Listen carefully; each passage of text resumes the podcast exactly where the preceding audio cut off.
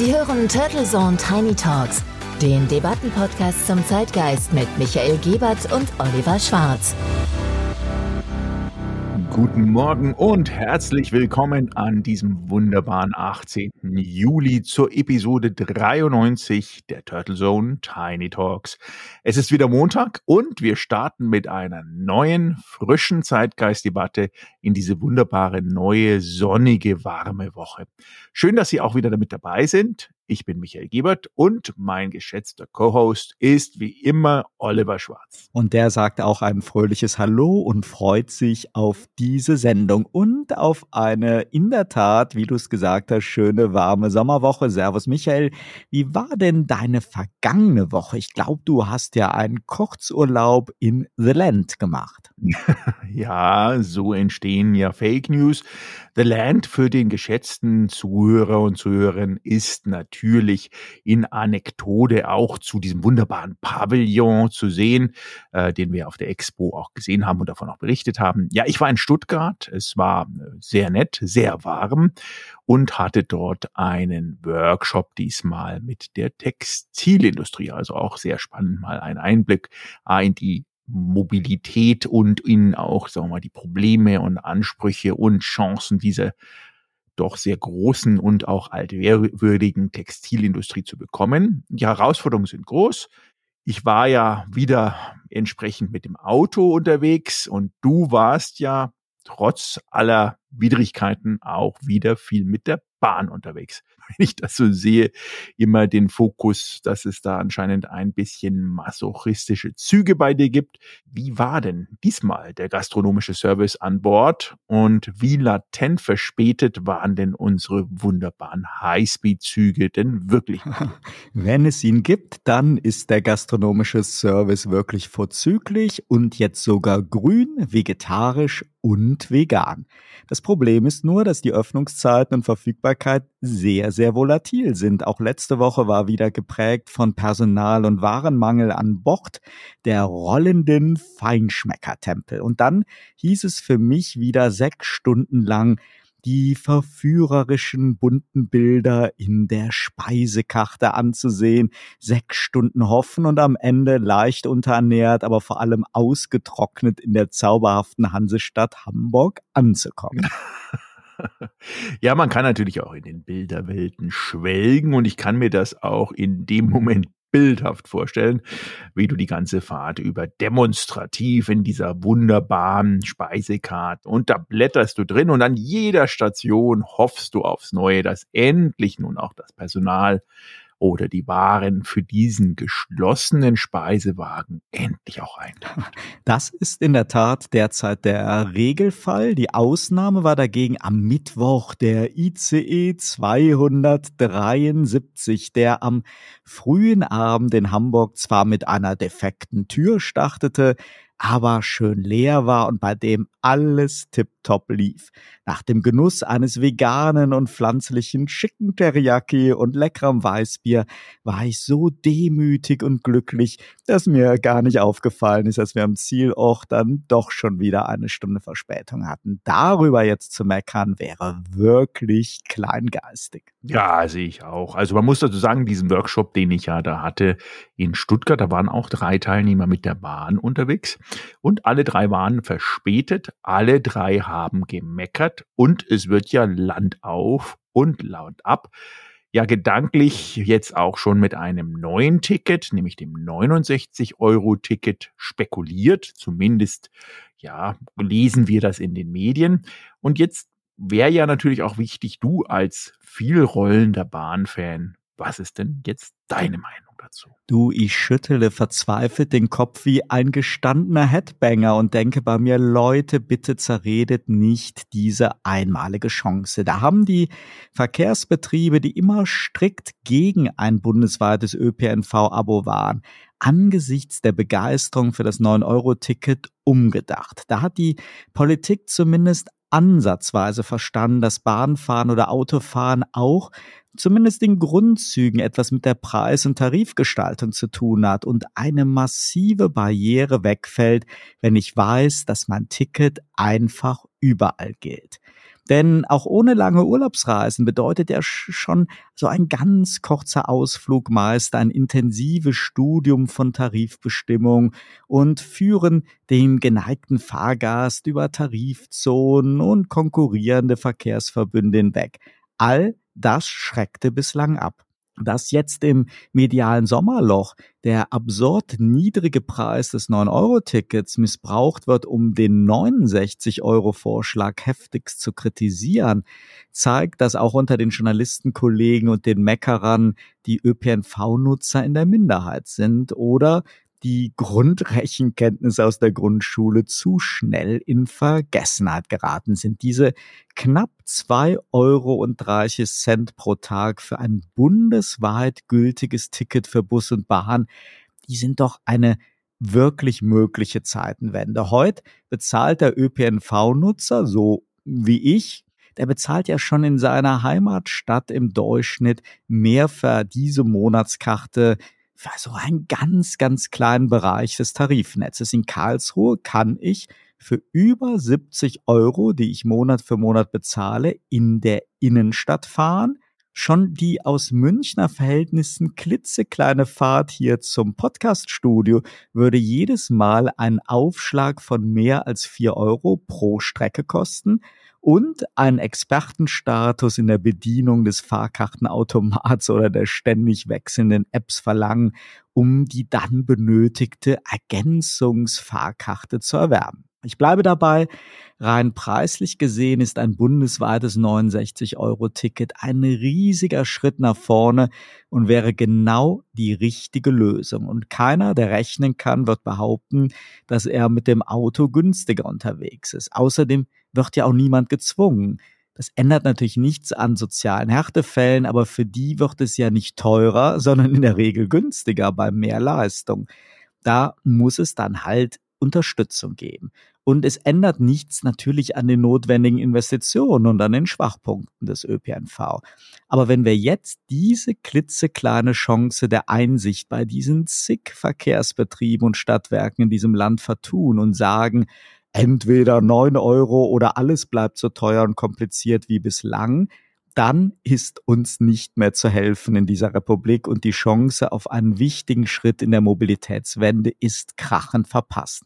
Natürlich werden ein Euro pro Tag nur attraktiver, aber für mich steht vor allem diese überregionale bundesweite Nutzung im Vordergrund, denn die ist ganz entscheidend für die Attraktivität des ÖPNV-Angebots.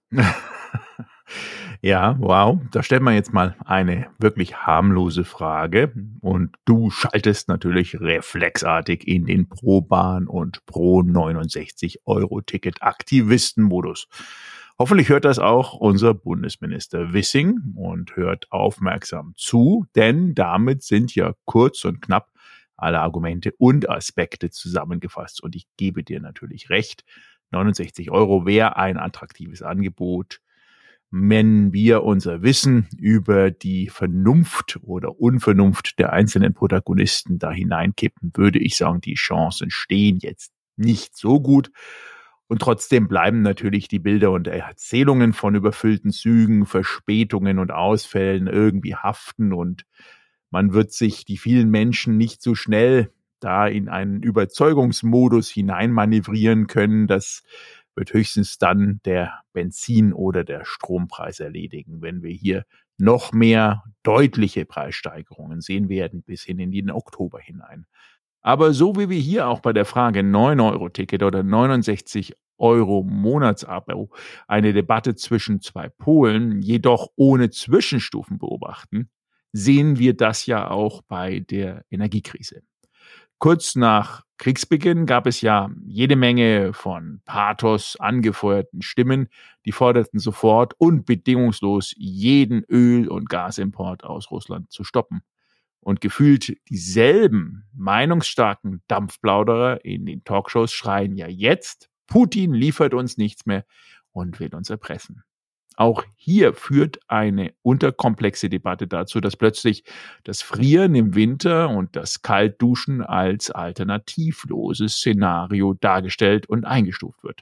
Und dass die Welle an Preiserhöhungen ebenfalls als unmittelbare unvermeidbare Folge des russischen Aggressors verortet und abgehakt werden. Folgt man den Fernsehstatements des neuen Präsidenten der Bundesnetzagentur, der Frohnatur Klaus Müller, einem ehemaligen grünen Politiker und Chef der Verbraucherzentrale, dann sollten wir uns alle ja schon auf eine Verdrei- bis Vervierfachung der Mietnebenkosten für Heizung und Strom einstellen. So sicher wie das Amen in der Kirche. Einerseits offene Worte und diese kommen ja auch aus dem Mund seines Vorgesetzten Robert Habeck beim Bürger eigentlich gut an, wenngleich Habeck seine Sorgen und Leiden recht glaubhaft transportiert und Müller meist einen Tick zu fröhlich über sein neues Amt daherkommt. Aber bei beiden kommt nun auch verstärkt Kritik auf, denn diese Alternativlosigkeit ist ja faktisch nicht gegeben und repräsentiert auch nicht die vielfältigen Anstrengungen der Bundesregierung, auch vom Minister Habeck hinter den Kulissen. Nicht zuletzt auch auf Druck der Industrie. Gas und Öl sind ja nicht wirklich knapp, sondern wir wollen und müssen uns von einer einseitigen Abhängigkeit lösen, haben in der Reaktion auf den Krieg ein Sanktionsregime mitbeschlossen, das unsere Bezugsquellen einschränkt und dann natürlich auch noch moralisch-ethische Aspekte. Dieses alles einzeln betrachtet valide und wichtig, täuscht aber nicht darüber hinweg, dass die befürchtete Energiekrise und die jetzt schon zu beobachten oder angekündigten Preisexplosionen halt eine Folge all dieser vielen unterschiedlichen Faktoren und Komponenten sind und damit nicht zwingend und alternativlos. Frieren für die Ukraine ist ein ebenso sinnloses Mantra wie das Ablehnen von moralischer Verantwortung und jeglicher Sanktion. Wir debattieren mal wieder, glaube ich, viel zu binär und in vielen politischen Statements und der medialen Begleitung geht auch zu schnell unter, dass ja unser Kanzler stets betont hat, dass alle Sanktionen nicht uns selber härter treffen dürfen als das Sanktionstarget, den Aggressor. Das ist ja eigentlich auch eine Binsenweisheit und natürlich auch dem Amtseid geschuldet. Es steht viel zu viel auf dem Spiel. Nicht nur der persönliche Wohlstand, sondern vor allem auch die Zukunftsfähigkeit der Wirtschaft und Industrie. Und das wissen Habeck und Scholz auch ganz genau. Ja, hoffen wir es mal, denn die Wirtschaft und Industrie, so zumindest das, was ich da raushöre, jetzt auch ganz frisch von der Textilindustrie, ist ähm, düster. Also das ist noch gelinde gesagt positiv ausgedrückt. Und ähm, wenn wir uns ja auch die mediale Berichterstattung anschauen, dann gefallen sich die Medien ja aktuell sehr, sehr stark darin, jetzt schon die besten Tipps für Kaltduschen aufzubereiten. Und auch bei Habeck und anderen relevanten Politikern klingt es derzeit so, als ob Russland schon seine Lieferverträge gebrochen hätte. Und klar wäre, dass sich nach der Wartung der Pipeline kein Gas mehr fließt. Ich glaube, zumindest ähm, dass es ein bisschen dauern wird nach der Wartung, weil äh, definitiv es muss eingebaut werden und den normalen Verpflichtungen stattgegeben werden. Und das große Problem, was wir haben werden, wird nicht jetzt sein, da ist Putin auch viel zu schlau, sondern eher Richtung Oktober, dass es dort dann wirklich knallt, wenn hier nicht selbst wirklich auch diese Notwendigkeit gesehen wird, und hier in dem Fall die Turbine vorzuschieben und zu sagen, ja, die Notwendigkeit der Turbine, die jetzt sanktionsbedingt irgendwo in Kanada festgehalten worden ist, das wird ja auch bestritten. Also am Ende des Tages, glaube ich, muss hier irgendwann mal der Wein äh, klar eingeschenkt werden und auch die Wahrheit etwas konstruktiver diskutiert werden als in diesen binären Gedanken und Meinungsgerüsten, die du ja auch geschildert hast. Ja, ja, die Turbine. Das ist natürlich schon ein wenig absurd, wenn jetzt bestritten wird, dass es so eine Turbine braucht und wenn quasi Russland vorgeworfen wird, die Turbine nur vorzuschieben. Das erklärt sich, wenn, dann nur im langen Kontext, der aber medial natürlich mal wieder untergeht. Das lässt sich dann erklären, wenn es wahr ist, dass angeblich noch weitere Reserveturbinen eigentlich schon vor Ort sind und es auf diese einzelne eigentlich gar nicht ankäme.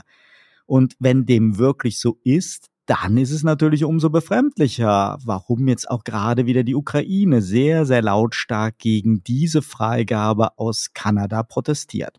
Ich habe letzte Woche zu dem Thema ein spannendes Interview mit der Professorin Dr. Sabine Schiffer von der HMKW in Frankfurt geführt. Und hören wir doch einmal kurz rein, was sie als Medien- und Kommunikationsexpertin dazu zu sagen hat. Tatsächlich haben wir hier so verschiedene Pole und wenn man das in Zeit, auf einer Zeitachse sehen würde, sieht man eigentlich einen riesigen Widerspruch. Und was man aber übersieht, ist, man bewegt sich in einem ganz engen Rahmen eben zwischen diesen beiden Polen. Der äußert sich schon in diesem Satz unabhängig machen von russischer Energie. Das ist ja richtig, aber das ist ja viel zu wenig. Und das ist ein schönes Beispiel dafür, wie wir jetzt in einer Situation, ich sag mal, wo wir Putin haben, das klingt jetzt ein bisschen verharmlosend, ähm, das soll auch auf keinen Fall seinen Angriffskrieg hier rechtfertigen oder andere Dinge, die in Russland passieren, aber ähm, er bietet sich auch ein bisschen als eine dankbare Projektionsfläche an dafür, für all die Dinge, die man in den ganzen letzten Jahrzehnten einfach versäumt hat. Das ganze Interview in zwei Teilen können unsere Hörerinnen und Hörer ab Donnerstag dann in unserem Schwester-Podcast Turtle Zone hören. Ja, sehr spannend, aber natürlich auch Stimmen, die derzeit in der Debatte eben nicht laut zu hören sind oder hörbar gemacht werden und schon gar nicht in den entsprechenden Talkshows eingeladen werden, was natürlich sehr, sehr schade ist. Zum einen sind es ja jetzt auch keine kritischen Stimmen dahingehend, dass gesagt wird, um Gottes Willen, das findet alles nicht statt, sondern einfach auch mal die historische und zumindest vergangenheitsbezogene Aufarbeitung, wie auch hier von der Frau Professor Dr. Schiffer genannten, äh, eben Nicht-Tätigkeit und Stillstand der letzten Jahrzehnte diskutiert wird. Aber das ist natürlich nicht en vogue und aktuell stehen andere Themen auf dem Plan. Spannend fand ich in dem Zusammenhang auch, dass sich ja Berichte häufen, dass Russland derzeit begeisterte Abnehmer für Öl und Gas findet die dieses dann umrouten und umlabeln und damit große Geschäfte machen. Die Kritik wird also lauter, dass unser Sanktionsregime eventuell doch nach hinten losgeht und vor allem unschadet, was ja ausdrücklich vermieden werden sollte. Ob dem so ist, lässt sich derzeit nur erahnen, aber was Fakt ist, dass solche Stimmen auch seitens der traditionellen Erzeuger und Exportländer im arabischen Raum aufkommen. Klaus Ernst von der Linkspartei, seines Zeichens immerhin Vorsitzender des Ausschusses für Klimaschutz und Energie im Deutschen Bundestag, meldet sich jetzt dieser Tage auch zu Wort und berichtet von einer gemeinsamen Reise mit dem CSU-Mann Peter Ramsauer vom Auswärtigen und vom Wirtschaftsausschuss. Beide altgedienten Parlamentarier waren in Katar in Sachen kurzfristiger Energieversorgung und dann schwer beeindruckt, wie ihnen der zuständige Minister der Vereinigten Arabischen Emirate in einer Art Nachhilfeunterricht erklärte, wie derzeit der Öl- und Gashandel läuft und dass Russland sogar davon profitiert. Ja, ja, definitiv. Und ich muss dazu einwenden, ich habe ähm, jetzt auch in Vorbereitung auf diese Anmoderation dieser Episode mir einen makroökonomischen Policy Report aus den USA mal auch in Detail angeschaut und gleichzeitig auch die aktuelle Headline letzte Woche von der Handelsblatt-Ausgabe nochmal analysiert. Es ist de facto wirklich so, dass aktuell Europa und ganz besonders Deutschland die Sanktionspolitik, die wir so vehement einfordern, auch nicht nur schadet, sondern wirklich auf Zerstörungsmodus, gerade im industriepolitischen und wirtschaftspolitischen Umfeld führt. Jetzt hier nochmal zurück zu deiner Berichterstattung dieser Reise von den beiden Parlamentariern. Da wird ja auch gefordert, dass eine Inbetriebnahme von Nord Stream 2 nicht ultimativ auszuschließen ist stimme ich definitiv zu. Und wenn damit die alte marode Pipeline ersetzt wird, bedeutet das ja auch nicht eine erhöhte Abnahme von russischem Gas, sondern nur eventuell eine wirkliche Sicherung der Belieferung und eine Anregung, die in dem Zusammenhang natürlich sofort empörte Reaktionen ausgelöst hat. Und da wir halt wieder bei dieser Debatte ohne Zwischentönen binär bis zum Erbrechen. Und er spricht auch davon, dass wir die Backen ziemlich aufblasen, aber eigentlich nicht am längeren Hebel sitzen, was ja auch stimmt. Wegen unserer Abhängigkeit, wegen unserer durch die Sanktionen eingeschränkten Handlungsspielräumen und natürlich auch wegen den vielen Versäumnissen bei dem Aufbau von Alternativen in den letzten Jahren und Jahrzehnten. Ich glaube, das ist doch der entscheidende Punkt. Die Abhängigkeit vom russischen Gas oder auch von chinesischen Rohstoffen ist ja nicht vom Himmel gefallen. Sie hat viele Jahre für einen günstigen Einkauf gesorgt und dabei ist wieder besseren Wissens viel zu langsam an den Alternativen gearbeitet worden, die ja schon lange bekannt und auch unabdingbar sind. Diese Abhängigkeit hat im Übrigen auch gegen den schon zu Beginn des Gashandels und Pipeline-Baus mit Russland vor Jahrzehnten selbst auferlegten 30-Prozent-Deckel verstoßen. In den letzten zehn Jahren zunehmend mehr. Wir haben also ganz unabhängig von der Ukraine mehrere entscheidende Aufgaben. Den Abbau von ungesunden Abhängigkeiten, von wem auch immer, die Einbeziehung noch weiterer regenerativer Energiequellen in den politisch gewollten Energiemix und, ganz wichtig, einen konsequenten Bürokratieabbau bei Genehmigungsverfahren. Der SPD-Bundestagsabgeordnete Pasam Marvi sagte mir dazu im Interview vor wenigen Tagen Folgendes. Die Verwaltung und die Bundesverwaltung wird sich jetzt, glaube ich, sehr stark konzentrieren auf das Thema Beschleunigung von Planungs- und Genehmigungsprozessen, insbesondere für Infrastrukturprojekte der Energiewende. Das ist, glaube ich, ein ganz, ganz dickes Brett. Das ist aber alternativlos. Wir können, äh, also diese Gasabhängigkeit von Russland ist toxisch. Wir müssen daraus.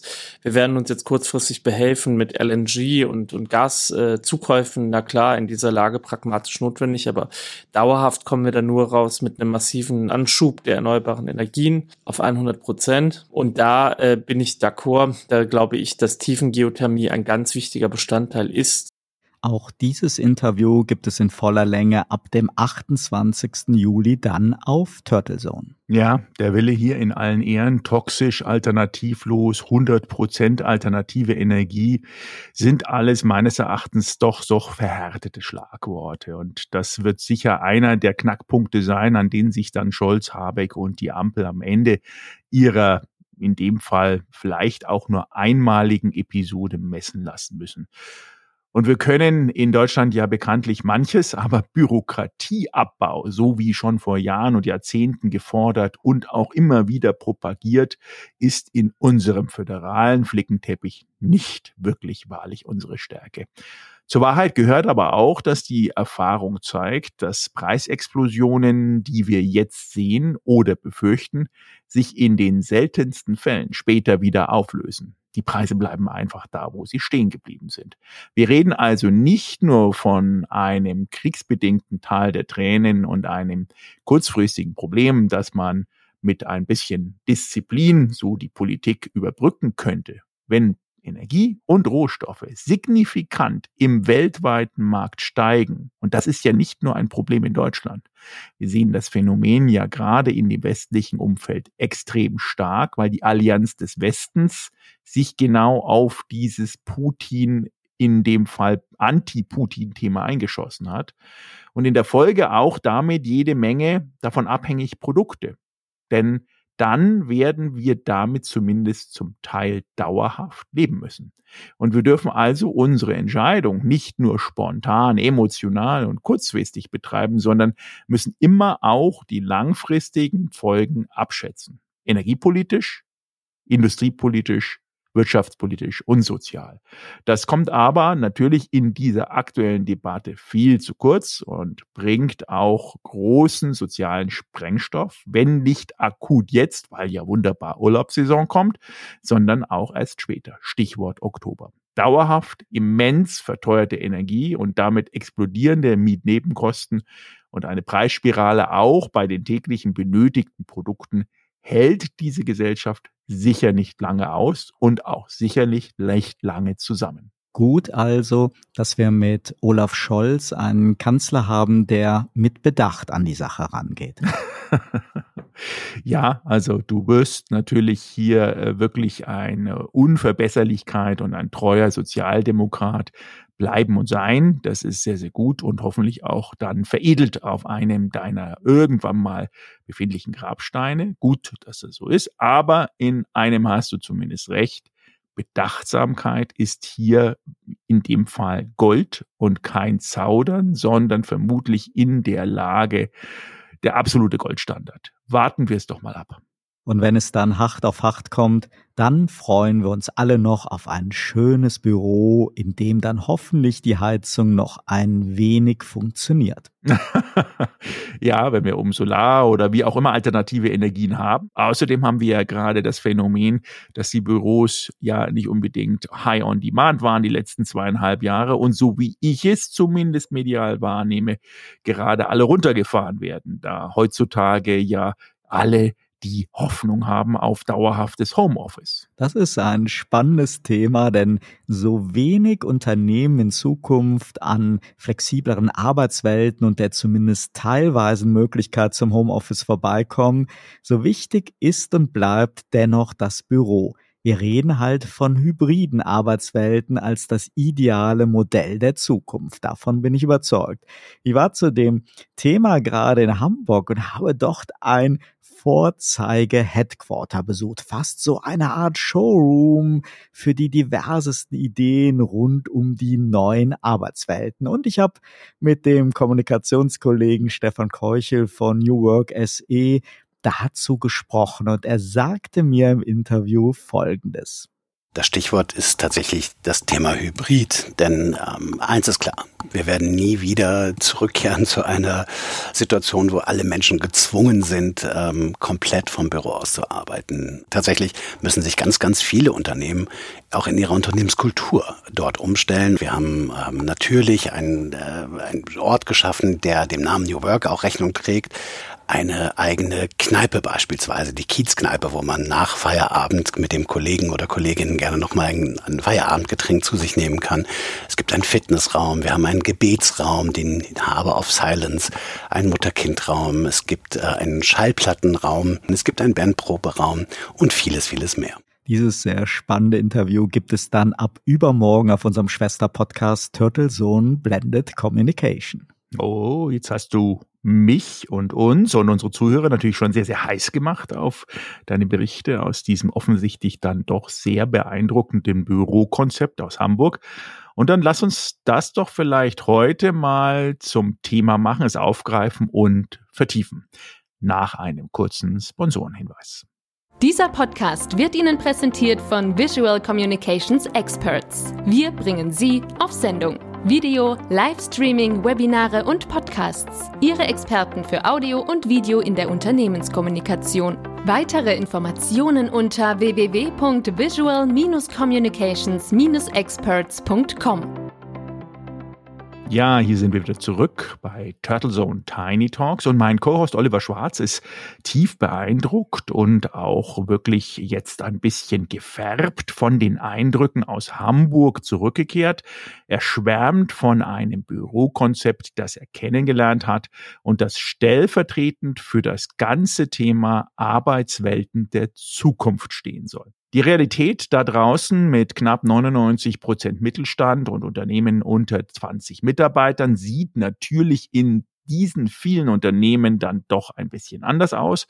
Und selbst die Flexibilität zum fallweisen Homeoffice hat uns ja die Pandemie auch beschert weniger die Überzeugung der Unternehmen und der Vorgesetzten wahrscheinlich. In der vorletzten Episode, der eine oder andere Zuhörer und Zuhörer möge sich dran erinnern, haben wir schon über den beklagten Fachkräftemangel gesprochen und heute wollen wir das Thema Arbeitswelten fortsetzen und einmal der Frage auf den Grund gehen, was denn Unternehmen tun können und müssen, um für Mitarbeiter attraktiv zu bleiben welche Rolle das Büro in Zukunft noch spielen wird und vielleicht auch, welche Hype-Themen oder Buzzwords auch eher ablenken, denn helfen. Oliver, magst du uns doch mal einführen nach deinen neuen Erfahrungen und deine Gedanken zu diesem Thema mit uns teilen? Sehr, sehr gerne. Zuerst müssen wir, glaube ich, einmal diesen Ausgangspunkt definieren und das sind in Deutschland halt nicht diejenigen Hörerinnen und Hörer von uns, die vielleicht für US-Tech-Giganten wie Google oder für hippe Startups arbeiten oder gar selbstständig oder Freiberufler sind. Auch glaube ich nicht wir beide, die es ohnehin seit Jahren gewöhnt sind, hybrid und remote zu arbeiten, auch aus Dubai oder Griechenland heraus. Für die überwiegende Mehrheit der Angestellten, die nicht als Manager viel auf Dienstreisen waren, stand das Büro im Mittelpunkt ihrer Tätigkeit. Und Anwesenheit wurde ja sogar per Stechkarte oder Betriebsausweis gemessen. Klingt altmodisch, war und ist aber Realität bis Corona kam. Plötzlich wurden Notebooks ausgeteilt, die VPN-Zugänge erweitert und das Homeoffice wurde entdeckt. In vielen Fällen kein gepflegtes Arbeitszimmer, sondern eher der Küchentisch oder irgendein Platz im Wohnzimmer. Und viele Arbeitnehmerinnen und Arbeitnehmer arbeiteten dann auch das erste Mal remote über Webkonferenzsysteme. Wir reden nicht von 1995 oder vom Jahr 2000, sondern von 2020, 2021 und 2022. Ich kürze das mal hier ab.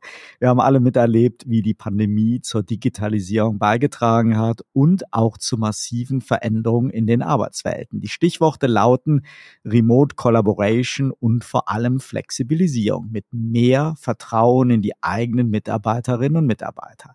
Spannend ist nun, wie es weitergeht, was die Learnings sind, welche positiven Erfahrungen sich durchsetzen und vor allem, was Unternehmen und ihre Belegschaften als Grundlage für ihre Arbeitswelt der Zukunft akzeptieren. Denn es geht nur in Partnerschaft und nur mit einer darauf abgestimmten Firmenkultur. Die Pandemie war eine Ausnahme, in der alle über sich irgendwie hinausgewachsen sind. Jetzt braucht es Visionen und auch Regeln, denn auch Flexibilität braucht Spielregeln. Kurzfristig hatte man ja den Eindruck, dass auch die Unternehmen, zumindest deren Finanzvorstände, Gefallen daran gefunden hatten, dass mehr Mitarbeiter im Homeoffice theoretisch ja auch weniger teure Bürofläche bedeutet. Aber das ist natürlich unter diversen Aspekten kurzsichtig und wird sich auch nicht durchsetzen. Denn irgendwo gehört für viele Menschen zur Identifizierung mit und Zugehörigkeit zu ihren Arbeitgebern auch ein Arbeitsplatz, eine gemeinsame Anlaufstelle, ein soziales Zentrum zwischen Kolleginnen und Kollegen. Teams und Zoom eignen sich dafür nur begrenzt. Gerade in Zeiten des beklagten Fachkräftemangels, wie wir das ja auch eben vor zwei Wochen schon in unserer Episode hatten, ist das ein ganz wichtiger Aspekt. Und hybrides Arbeiten bedeutet eben nicht, dass es weniger auf das Büro ankommt, nur weil die Mitarbeiterinnen und Mitarbeiter dort weniger Zeit verbringen als früher. Das bedeutet auch, dass man zum Beispiel Hotdesking-Modelle ohne feste Arbeitsplätze nur dann einführen sollte, wenn dies auch vom Team angenommen und unterstützt wird. Damit blauäugig meinen zu wollen, teure Büroquadratmeterpreise einsparen zu können, führt halt dann schnell zu einer Entfremdung. Das einzelne Konzept oder die einzelne Maßnahme ist also nicht richtig oder falsch, sondern deren Akzeptanz muss erarbeitet und mit einer passenden Firmenkultur kombiniert werden. Und auch das Homeoffice darf kein Freestyle sein. Spätestens nach zwei Jahren Pandemie müssen Konzepte her und sichergestellt werden, dass auch außerhalb des Büros ein ergonomisches und effizientes Arbeiten möglich ist. Wer sich Flexibilität als neues Merkmal im Kampf um motivierte Mitarbeiter zu eigen macht als Unternehmen, muss dann auch für eine vernünftige Ausstattung sorgen. Und damit meine ich nicht den schicken Laptop und das Smartphone, sondern auch Bürostuhl, Schreibtisch, Beleuchtung. Zumindest bei denjenigen Mitarbeitern, die verstärkt von zu Hause arbeiten. Denn Homeoffice und Remote Working wird zwar oft miteinander verwechselt, ist aber nicht dasselbe.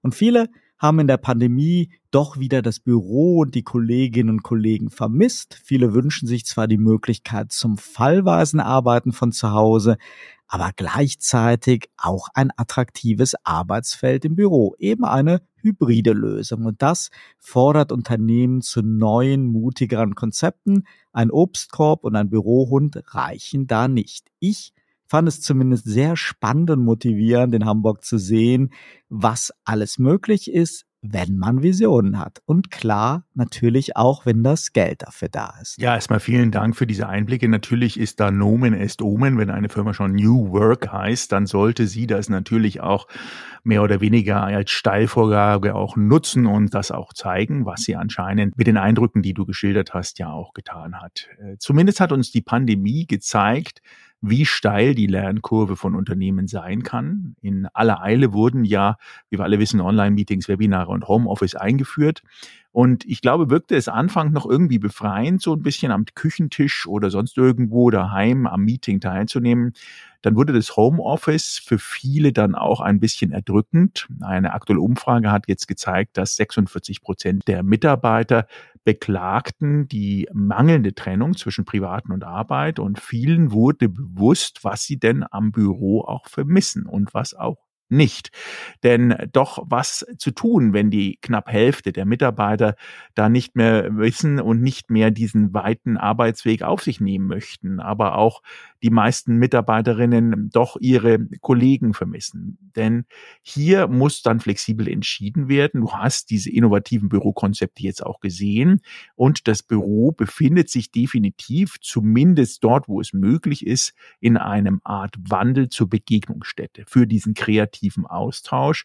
Das reine Abarbeiten von Aufgaben, so zumindest kann meistens in Zukunft dann doch lieber von daheim aus erledigt werden, statt eigener Schreibtisch Schreibtische gibt es dann im Büro der Zukunft dann ja auch unterschiedliche Module, die dann die verschiedenen Tätigkeiten auch unterstützen. Du hattest Hot Desking mal erwähnt, aber das ist natürlich eine von vielen. Die Arbeitsplätze werden dann aber auch nicht länger personal, sondern eher aktivitätsbezogen sein, denke ich. Denn die Mitarbeiter müssen dann verschiedene Tätigkeiten an ihrem Arbeitsplatz ja auch ausführen und auch diesen Arbeitsplatz möglicherweise wechseln.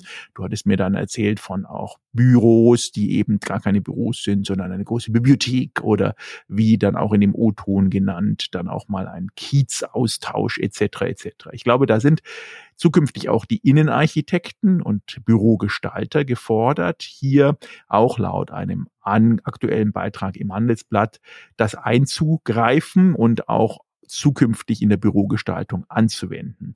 Denn der Büroraum der Zukunft sozusagen passt sich dem Tagesablauf der Mitarbeiter und Mitarbeiterinnen an.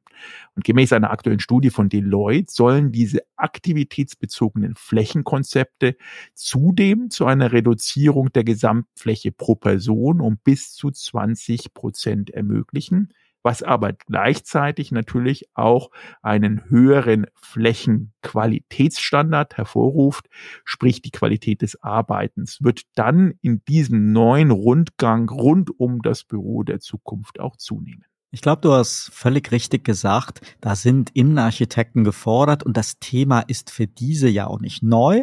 Es ist auch international gesehen nicht neu. Wenn man selber schon mal für US-Tech-Konzerne gearbeitet hat, dann kennt man ja schon lange Arbeitskonzepte und Einrichtungen, die immer auch so ein wenig Vorbild hatten, vom eigenen Gym bis hin zu vielen Serviceeinrichtungen auf dem Campus.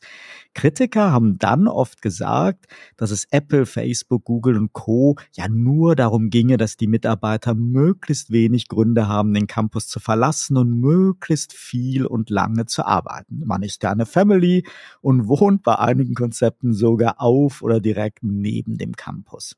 Ich würde das deutlich positiver sehen und finde es toll, wenn es so wie jetzt bei New Work SE Angebote wie Dachterrassen, eine Bibliothek, Wohnzimmerartige Meetingräume, Lounges oder eben diesen eigenen Pub gibt. So etwas wie den Schallplattenraum, den Stefan Keuchel auch erwähnt hat, den hatte ich auch noch nicht gesehen.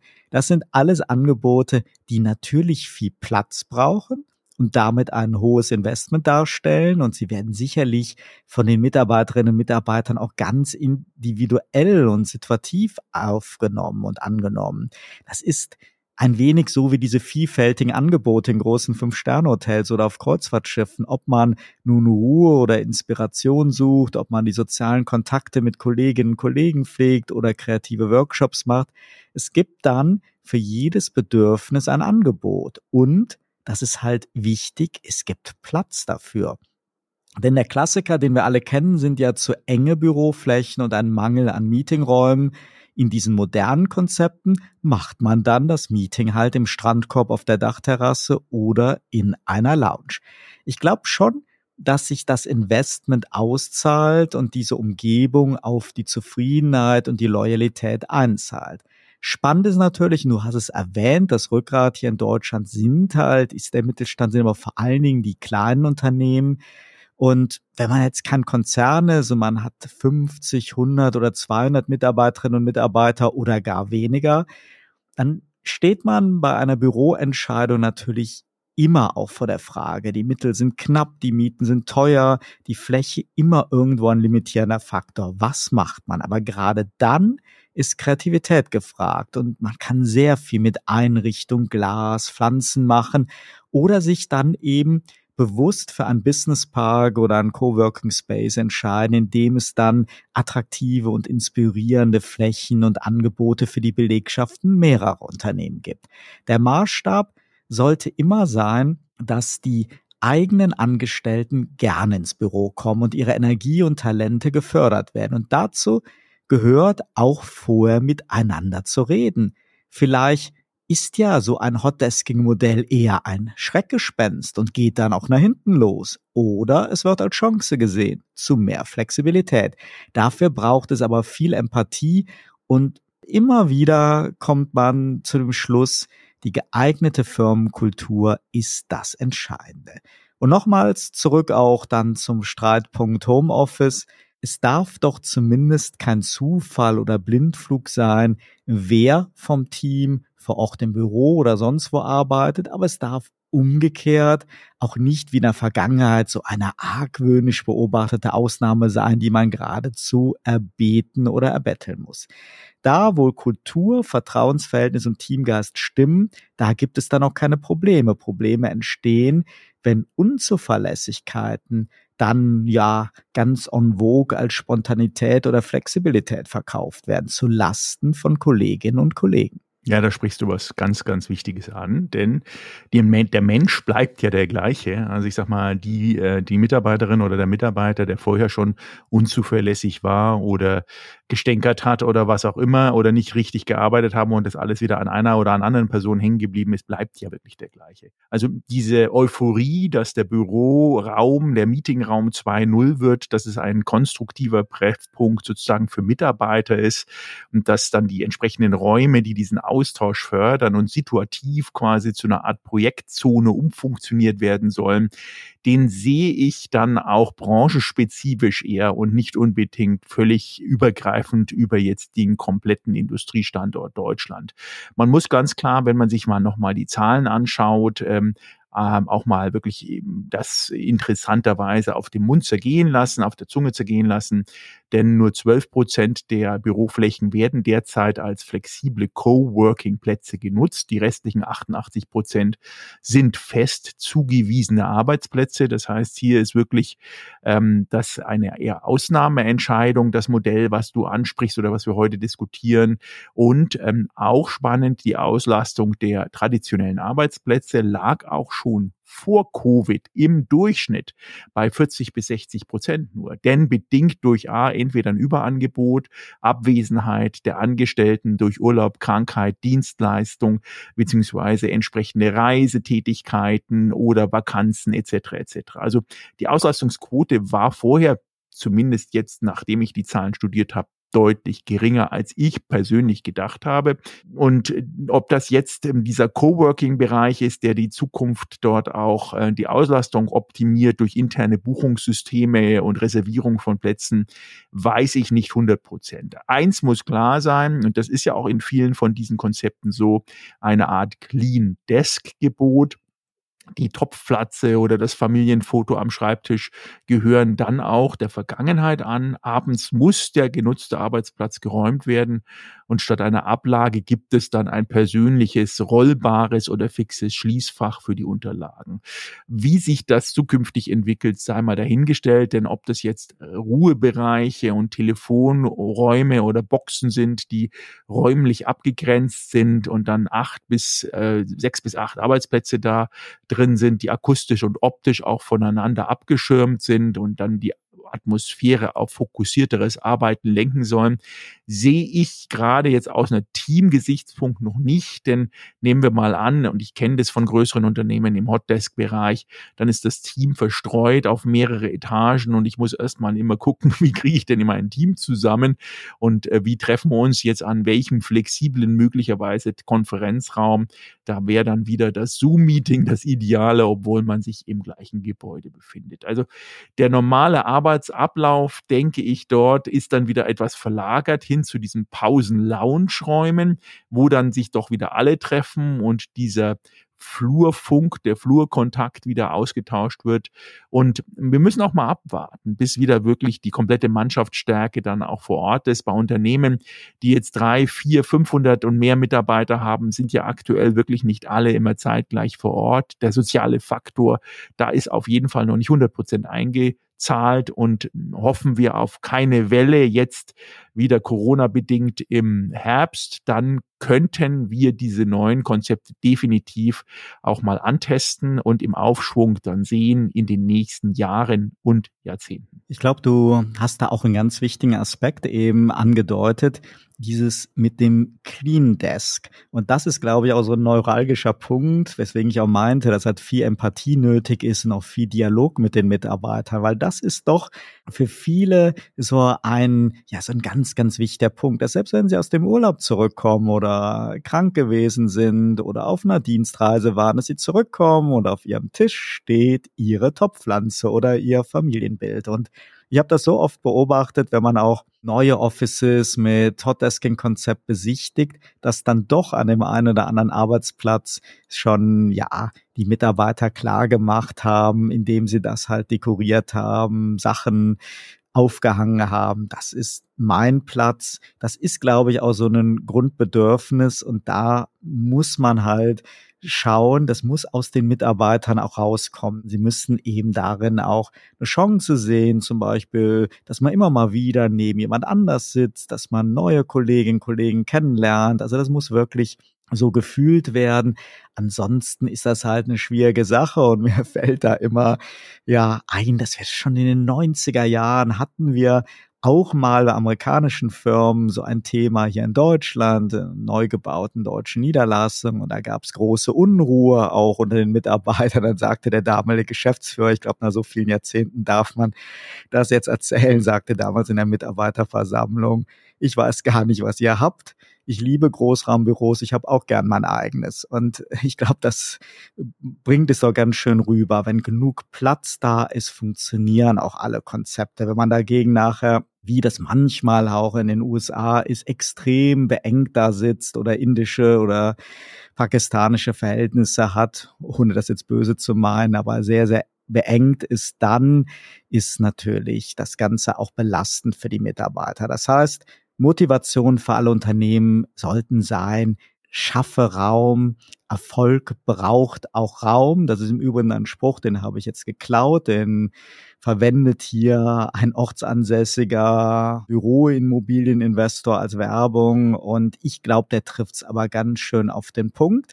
Bei allen neuen Konzepten nicht an Sparen denken, sondern dran denken, in die Mitarbeiter und deren Arbeitsumgebung zu investieren. Ja, wenn wir es zusammenfassen, da muss ich natürlich reingrätschen ein bisschen, das, äh, denn trotz aller, sagen wir mal, Sozialempathie, Change Management und auch Arbeitskultur, Romantik, das äh, Büro der Zukunft sollte ja neben diesen klaren Vorteilen für Nutzer auch einen quantifizierbaren Return on Investment für das Unternehmen ermöglichen. Am Ende des Tages haben ja äh, die Unternehmen eine Gewinnerzielungsabsicht, ansonsten würde das Finanzamt relativ schnell kommen und sagen, das ist dann Spielerei ähm, oder Liebhaberei. Daher muss aber vor jeder Umstellung auf ein neues Arbeitsplatz- und Flächenkonzept äh, wirklich dieser ganzheitliche Business Case in Bezug auf die gesamte Nutzungsperiode errechnet werden und diese beinhaltet eben auch qualitative Aspekte, wie zum Beispiel Mitarbeiterzufriedenheit, Wellbeing, die dann eben zu einem höheren Arbeitsproduktivität führen und nicht immer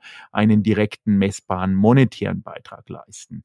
Also dieser detaillierte Umsetzungsplan, welcher eben die einzelnen Abhängigkeiten und Zuständigkeiten der Arbeitspakete und der Stakeholder, wie natürlich auch IT, ähm, selber für Facility Management, Businessvertreter und Management klar festlegen, sollte in diesem umfassenden Change- und Kommunikationsplanungskonzept mit hinein erstellt werden. Denn dann und nur dann kann es zu einer reibungslosen operativen Umsetzung und der Ablauf während der Umsetzung dann auch reibungslos sein.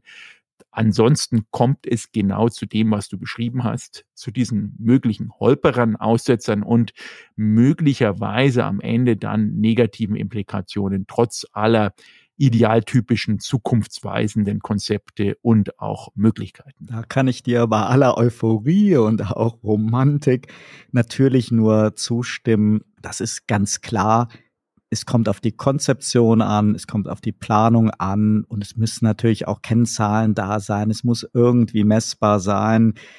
Ansonsten macht es natürlich keinen Sinn, aber da bin ich fest von überzeugt, wenn man es richtig macht, wenn man sich Mühe gibt, wenn man auch den Dialog sucht, wenn man sich schöne Beispiele anguckt und dann wirklich eine Strategie und die passende Unternehmenskultur entwickelt, dann kann es sich für das Unternehmen auch sehr lohnen. Aber ohne so eine Planung kann man natürlich auch sehr viel Geld versenken und hat nachher doch unzufriedene Mitarbeiter. Da hast du natürlich vollkommen recht. Und natürlich interessiert uns auch sehr, ob unsere Hörerinnen und Hörer aus dem eigenen Unternehmen eigene Erfahrungen haben, was ihnen gefällt, was ihnen nicht gefällt, was für sie so der Schrecken wäre, wenn jetzt vielleicht ein völlig neues Raumkonzept eingeführt würde, wie sie Großraumbüros mögen, ob sie Hotdesking mögen sehr, sehr gerne Ihr Feedback an uns geben. Auf der Mediathek unter www.turtlezone-tinytalks.de finden Sie alle Kontaktinformationen. Ja, das wird uns freuen und natürlich Oliver Schwarz und ich freuen uns auf Sie, auf dass Sie uns treu und gesund bleiben. Bis nächste Woche auf dem gleichen Kanal zu Ihrer neuen Episode der Turtle Zone Tiny Talks. Turtle Zone Tiny Talks der Debattenpodcast mit Michael Gebert und Oliver Schwarz. Immer zum Wochenstart auf allen Podcast-Plattformen und auf turtlezone.de.